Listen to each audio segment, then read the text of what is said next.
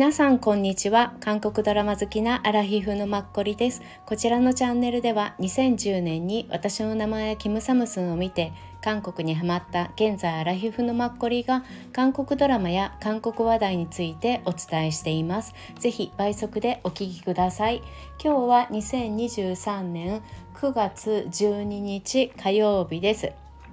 はい。今回は2つ前にお話ししたアン・ヒョソプさん主演の「いつかの君に」の9話までの見た感想と挿入歌についてお話ししたいと思います。はい。なんか勢いで9話も見ちゃいました。しかもそれも2日間ぐらいで見ちゃいました。1話が60分ぐらいはあると思うんですけど恐縮ながら久しぶりに倍速でドラマを見ました。はい。あの結構高校生役だったりすることが多いので場面が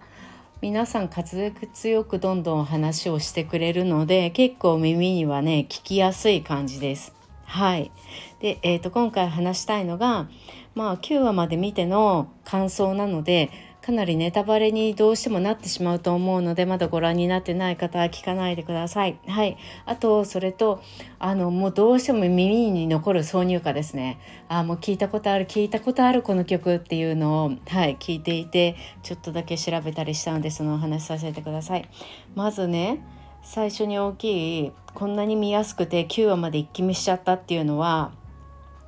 割ったがったをするんですけど過去と現在を。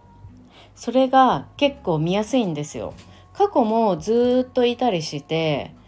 すぐににこっちに帰ってきたりしないから落ち着いて見ていられるんですよね。そのテンポの作りがすごく上手だなって思いました。向こうにステイしてる時間が結構長くて分かりやすいんですよね。ちゃんとこっちがあの理解ができるぐらいのタイミングで8話とか9話とかもあの現在に戻ったり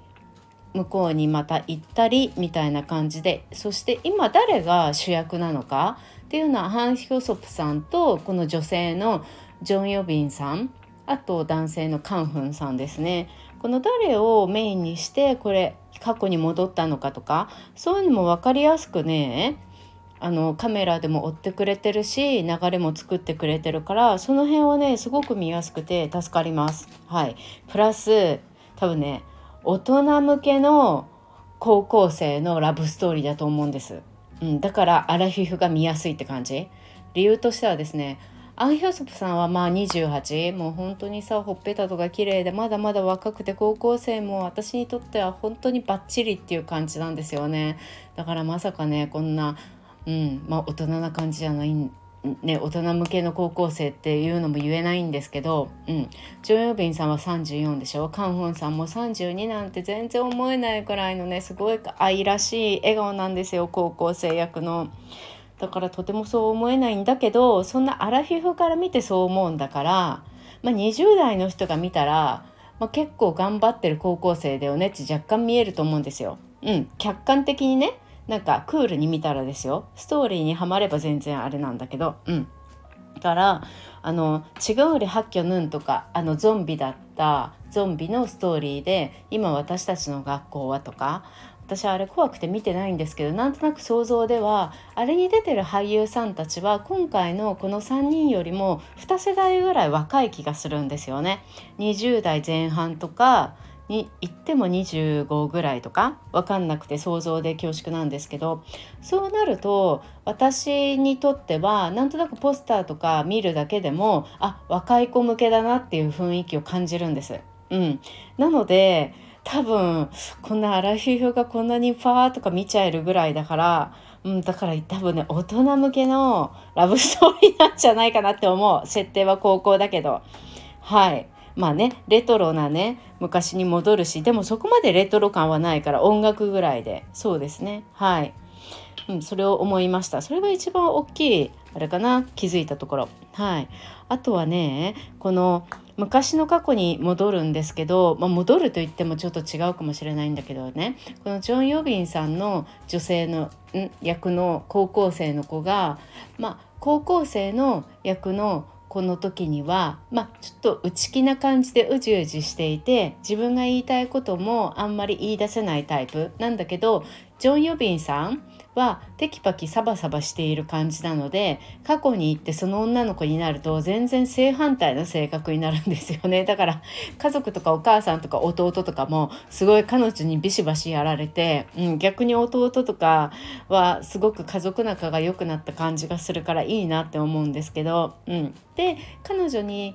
多分アン・ヒョソプさんは、まあ、興味があるっていう感じで前の彼女よりも今回のこのサバサバしている方の彼女の方が多分ハン・ヒョソプさん的には、うん、目がいったっていう感じなんですよね高校生のあのシーホン君的には。うん、でもあの高校本来高校生の女の子ミンジュがこのシホンに、まあ、好きって告白したんだけどシホンは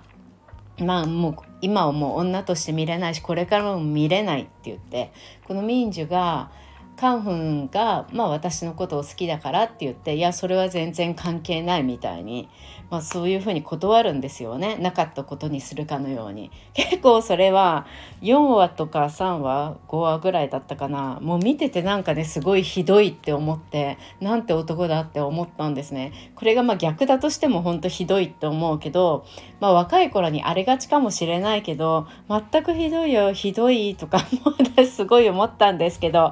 この、まあ、今9話まで見終わったから結構8話とか7話ぐらいで同じようなねね今度逆パターンになるからまあいっかみたいなのも若干思えてでもあの女の子うん、はちょっとねかわいそうだった。それを今回味わうのはテキパキしている、うん、10人の方だからね。そうそう思いました。はいこれ単純に感情的な感想。はいで次なんですけどあのこの高校生の女の子がアルバイトしてるレコード屋さん民樹が。27レコードっていう名前になってるんですよね。うん、であの民樹のおじさんがそこを経営してるっていう感じになっていてであの今現在のジュニの時代になるとこの27レコードはレコード屋さんではなくてソウルでカフェになるんですよね27レコードっていう名前の。でそこにジュニとかは行ったりするっていう感じででおじさんも年を取って健在っていう感じなんですね。うん、でこの27レコードっていうのが本当はね原作だと32レコードだったんですって。うん、でもここでは一応あの27レコードっていう感じに変わってこれはねあのチョンジュにある韓国村みたいなもう観光地としてもなんだろう韓国の昔の歴史もう時代劇とかそういうのが撮れるような撮影場所みたいな雰囲気になっているすごい広い韓国まあ半屋もあればいろんな観光地的な、うん、いろいろ楽しめるそういう場所があって芸術村みたいな。そこの一つの場所をこの27レコードっていう風に設定したみたいなんですね。で偶然にもねその27レコードのすぐね向かい側にねあのドラマの2221であのバイトをしてた漫画屋さんでバイトしてたじゃないですか、うん、あの漫画屋さんがすぐ目の前にあるんですって。そう偶然らしいんですけど、うん、一応この村のどういう雰囲気かっていうの YouTube 貼っとくのではいご覧になりたい方は見といてください。はい。であのこのドラマでは、まあ、27になったんですけどね。この27っていう名前になってこの挿入歌として過去から現在にまあ行く時にこうテープカセットテープの曲がありますよね。カセットテープを耳にしてなんだろうって聞いてその曲。その曲が何回も結構4話ぐらいからかな。うん。1話に12回とか流れたりとかするんですけど男性の声のね。いかにもレトロな感じの曲なんですけど、うん、それをまあ何の曲にしようかって決める時に監督が民樹ですよね高校生の女の子があのしょっちゅう聴きたくなるような曲じゃないとって言って、うん、でまあそういう意味を込めて何の曲がいいかなって思った時に、まあ、原作の32レコードの32っていうのは、まあ、カレンダーでは見つからない数字であるっていう。で今回のこの27レコードの27っていうのは、まあ、27歳よりも前に亡くなった音楽家っていう意味をあの示すようにしたみたいで。その27歳より前に亡くなったその音楽家自身はいないけれども彼が残した音楽はずっと感情をつないでくれるっていう意味で、うん、あのしかしながらも二十歳の時に亡くなった歌手の方、うん、とですね日本語で訳すとこのタイトルが「私の涙を集めて」っていうタイトルですね。ねぬむりあねぬむるもあっていう私の涙を集める、うん、ですね。はい。そうこれをね歌ったのがソジウォンさんっていう男性の方なんですね、うん、で一応その曲も YouTube に貼っとくのでよかったら聴いてください。はい。ソジウォンさんのその昔の声のままですねこの方って1976年生まれなんでもし今生きてらっしゃったら467歳っていう感じです。うん、で1994年から5年にかけて歌手としてデビューして活動をしてほとんど1年間の活動で終えたんですよ。で96年になる1月1日に3枚の遺書を残してね自分で自殺をしたっていう、うん、私の音楽を愛してくれて私を愛してくれてありがとう皆さん大好きですって皆さんいいお正月とねあの年を迎えてくださいっていうことを書き記して亡くなったっていう。だから本当に活動期間は1年間だったんですよね。うん、でどういう人だったんだろうってちょっと思ってらあの幼稚園ぐらいの頃に、まあ、お父さんがドイツにいてだからドイツに行ってそれからみんなでまたアメリカに、うん、行ってで途中で韓国語を覚えるために小学生ぐらいの時に3年韓国に住みに来たみたいで、うん、また高校あのごめんなさい5年生ぐらいからアメリカに戻ってずっとアメリカですね高校まで。うん、で多分小学生ぐらいからね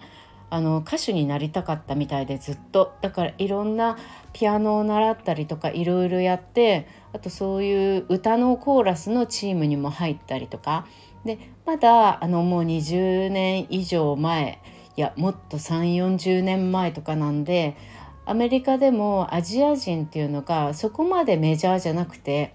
子供時代にモデルをやったりとか少しでも歌手に近づけるようにうん、で自分でいろいろ考えて子供ながらに、まあ、活動してきたみたいなんですね。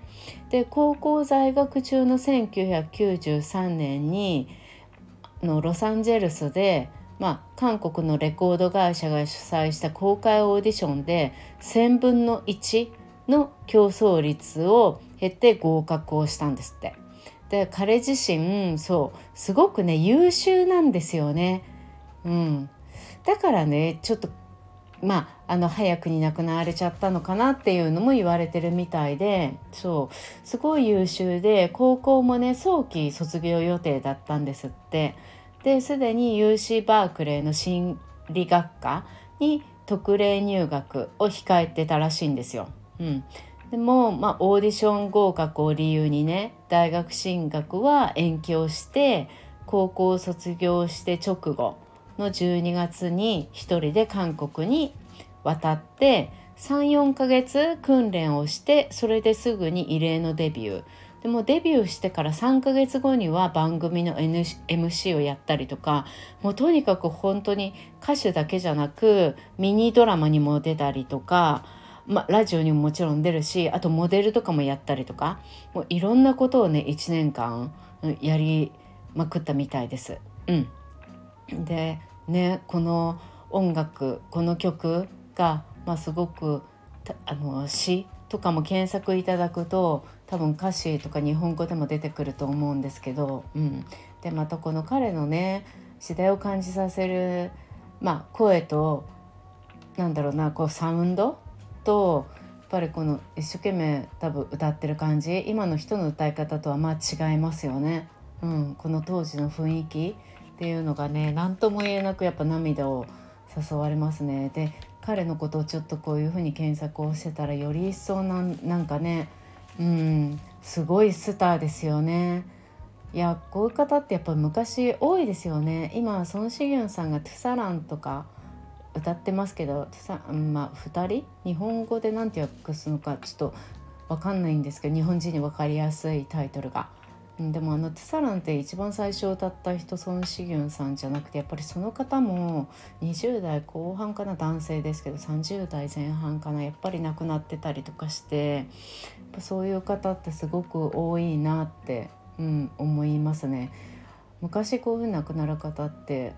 全然私調べてないから分かんなくて勝手な私の考え方なんですけど、まあ、事務所が何っていうよりも本人ご本人たちの多分生きてる時代と多分ご本人たちの思想とか思考とか多分そういうものなんでしょうね。まあ、日本も昔はきっとそういうのが多かったと思うから時代的に。うん、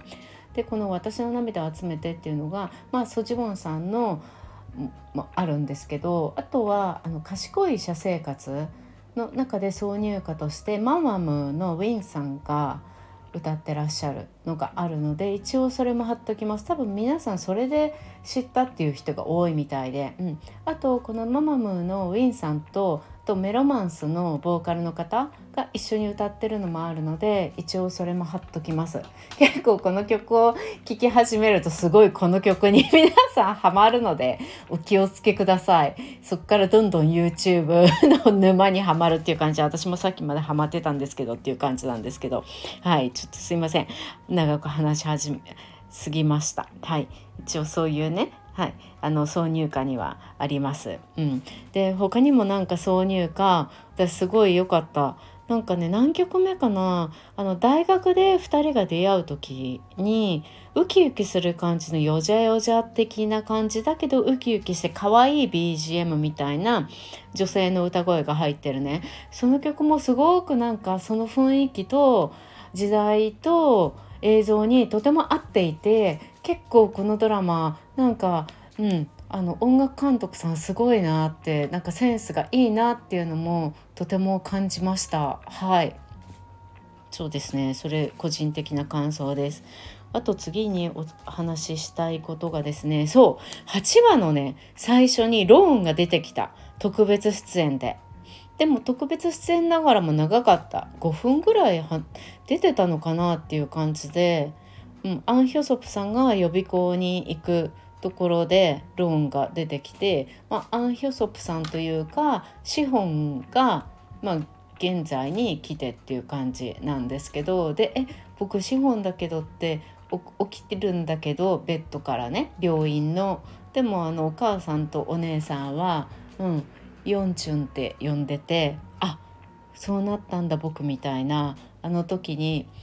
あの遡ってきてたジュニさんが言ってたことが分かったみたいになったりとかしててそこの一番最初の8話の最初にねローンが切れてねローンが今まで見たことない髪型でしたよ。でも顔が彼はやっぱり目元が分かりやすいのでちょっとしたなんかふさふさしてるパーマかけてるみたいな感じ、うん、で可愛かった。けどあの大きい2人がすごいちっちゃい軽自動車に乗ってるのがとてもねなんかすごい面白くって。うん。そうまさかああいう感じで2人がああなるとは思わなかったんですけど皆さんそれは見た方はわかると思うのではい。でしかもやっぱりねなんかあこれはローンはアン・ヒョソフさんが好きなんだなみたいなこの前もちょっと言いましたけどやっぱりねなんか男性が男性みたいなの最近見るドラマ見るのは必ず一組は出てくるなっていうのも若干感じました。はい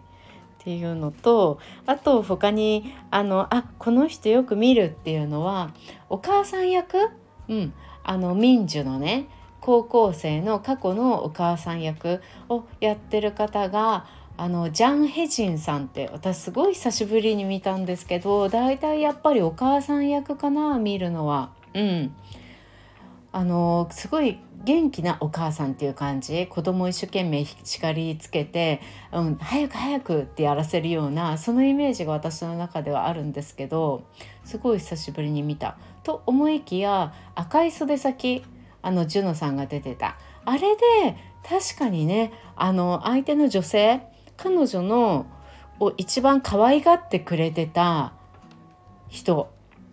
なんでしょう。あのああいうお母さん役っていうかかわずっと子どもの頃から教育をしてきて彼女を可愛がってくれてた役の人確かに出てたって思って。あと「賢い社生活2」にも特別出演で誰かのジュミンナさんのお母さん役で出てきたみたい。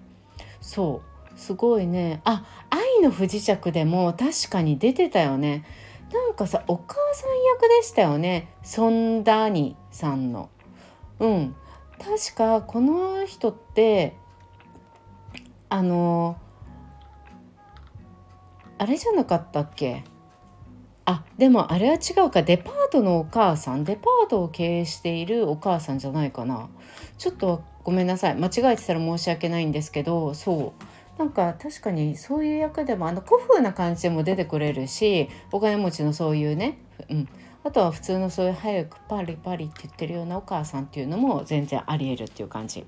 あとさっき言った27レコードを運営しているおじさんですね民樹の、うん、そのおじさんがまさに財閥家の末息子で出てきたオセヨン代表でした。オセヨン代表っていうのはあのあれですねファンタジーだっけ？あの彼が運営してる投資会社ですよね。今一番100億1兆円ぐらい持ってたっけ？2兆とか持ってたっけ？何百億になっちゃったんでしたっけ？うん。あの代表の役をやっていた。はい。そうですね。ソン・ジュンギさんが本当はオーナーなんだけどこのオセヨンさんをお父さんの友達なんですよね。大学の時のオックスフォードかなんかの。うん。代表に立てて表向きは彼を代表取締役としてやってもらってるっていう感じのねこれからまたちょっとよくで見始めると見るから韓国ドラマって出てくるのかなって思っておせよんさん楽しみです。はい、あとね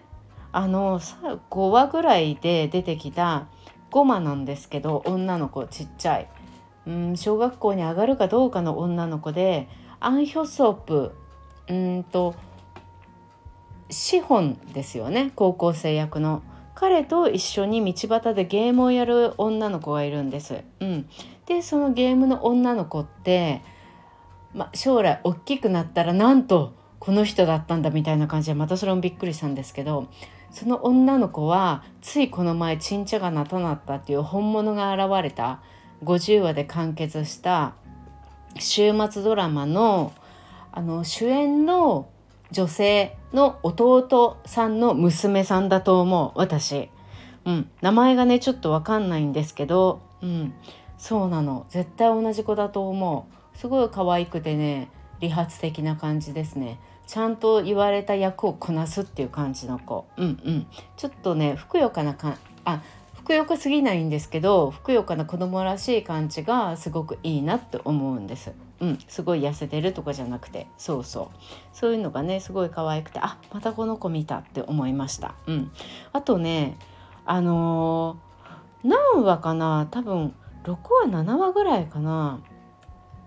元アン・ヒョソプさんのアトリエだった場所ですね。あれって何かのドラマでさ柔道をやってる稽古場だった気がするんだよね。ハン・ジミンさんかな。誰かのねドラマで柔道会館として使われてた場所だと思う。思う。うん。ああいうなんか階段の真ん中にある建物っていう感じでそう。あそこしかないですよね。2回目ぐらい3回目ぐらいかな私ドラマで見るのっていうのを思いました。うん。であとねそうあと喋りたいのはもうさっきも言ったんですけどカンフンさんがさほんと可愛くないですか？アラヒフから見るともうこの高校生のカンフンさん本当に可愛いよね。もうあのはにかむ笑顔常になんであんな表情ができるんだっていうかもうこの顔を最大限生かしててほんと素晴らしいとか思うんですけど。そうそうかと思えばさ大人になればなんかちょっと怖くなっちゃってしかも一番最後とかもう本当に悲しすぎてやめてほしいっていう。もう彼は本当にあの儚げな感じを最大限にねそしてあんなに可愛い感じ。うん。なんか補聴器をしてるとかもさ全部あの雰囲気に似合いすぎてて本当になんかキャラクターをねパーフェクトに演じきっててすごいなって思って。いや私一気にカンフォンさんのファンになりました。はい。そういう方いらっしゃいませんか？きっと。うん、で私はアン・ヒョソプもあんまり今まで興味なくて18だけど30です。30だけど18ですかな。あれで一番見たヤン・セジョンとシン・ヘソンさんの。あれで一番最初に見た時にあ可愛いおいっ子だなって思ってすごいあの頃は元気いっぱいだったんですよね。でどんどん主役みたいな方に来て、うん、でサネマス、えーと、社内お見合いとかはまあすごくねこんだ日本でもすごく広がったし本当にいいねドラマだったし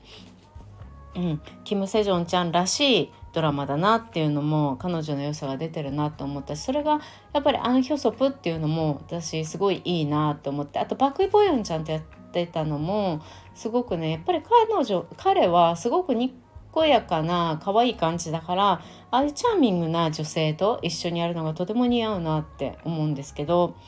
あんまり私彼を主役としてドラマでいいなって思うことはなくってあのもちろんドラマはいいと思うんですけどそうもう今回のこのドラマは私の中でアン・ヒョソプの結構私の中では代表作だなって思います。うん、いやすごいね可愛いよね。もう大学生とかも本当に可愛い。もう高校生も本当可愛いしもちろんカンフンさんも可愛い。その上でハン・ヒョソプも可愛いって感じ。うん、だってさ9話とかもうたまんないですよね。あんなになんか先輩に一生懸命行くところとかもう犬にしか見えない。本当に可愛いって思う。なんか軍隊行ってねまたちょっと男らしくなって30代になって帰ってくるとか本当にやめてほしいって思うんですよね。うん。彼の場合はまだ男らしさより私はちょっと可愛さをずっと持っていてほしいなって思います。うん。目元がね可愛い。本当この人にはなんか k p o p に私の中では行かないでくれてよかったって思いますね。うん。なんかすごい今回もう彼にぴったりもう彼だからなんかこのねリメイクがよく演じられてるんじゃないかなって思う。いや素晴らしいなって本当につくづく思ってます。はい。そう。であとね9話の最後のところなんかさもう切なさすぎてもうほんと見てらんないとか思うんですけどあのさアメリカに行くねアン・ヒョソプ。でもでもまあさ全部が アン・ヒョソプだからいいかって思って自分を落ち着かせるっていう感じですよ。うん。何とも言えないけどね。そう。しかもなんかあの髪の毛ボーボーで伸ばしてあんな感じになるとこういう感じになるんだって思ってなんとなく私チュ・ジフンさんとかああいうのをなんか思い浮かべたり、うん、してるんですけどね。うん、やっぱりアン・ヒョソプはクリーンな感じでいてほしいなって思いますね、うん、勝手な自分の押し付けなんですけど、うん、やっぱ可愛い。あと2話あたった。ああと3話。まだ10話も見なきゃいけないからね。そうあと3話。多分今週中に見終わると思います。うん、もうすごいね、これいいですよ。見てください、皆さん。でもあの、どんなミステリーなんだろうって思ったけど、確かにまあミステリーっぽいですよね。最後まで犯人とかもわからないし、プラスこの割ったかったしちゃうのもミステリーだしみたいないろんな要素があるかなって思います。うん、でもこれね配役は本当にぴったりだなって思ってありがたいなって思いますね。はい、ぜひ皆さんあのご覧になってない方はい見てください。私にとってはムービングとかセレブリティとかマスクガールだっけ？うんあれらよりもダントツですね。はい素晴らしいと思います。はい台湾で流行ったのがわかる。今日もお聴きくださってありがとうございました。皆さん明日、えっと、13日水曜日良い一日をお過ごしください。ありがとうございます。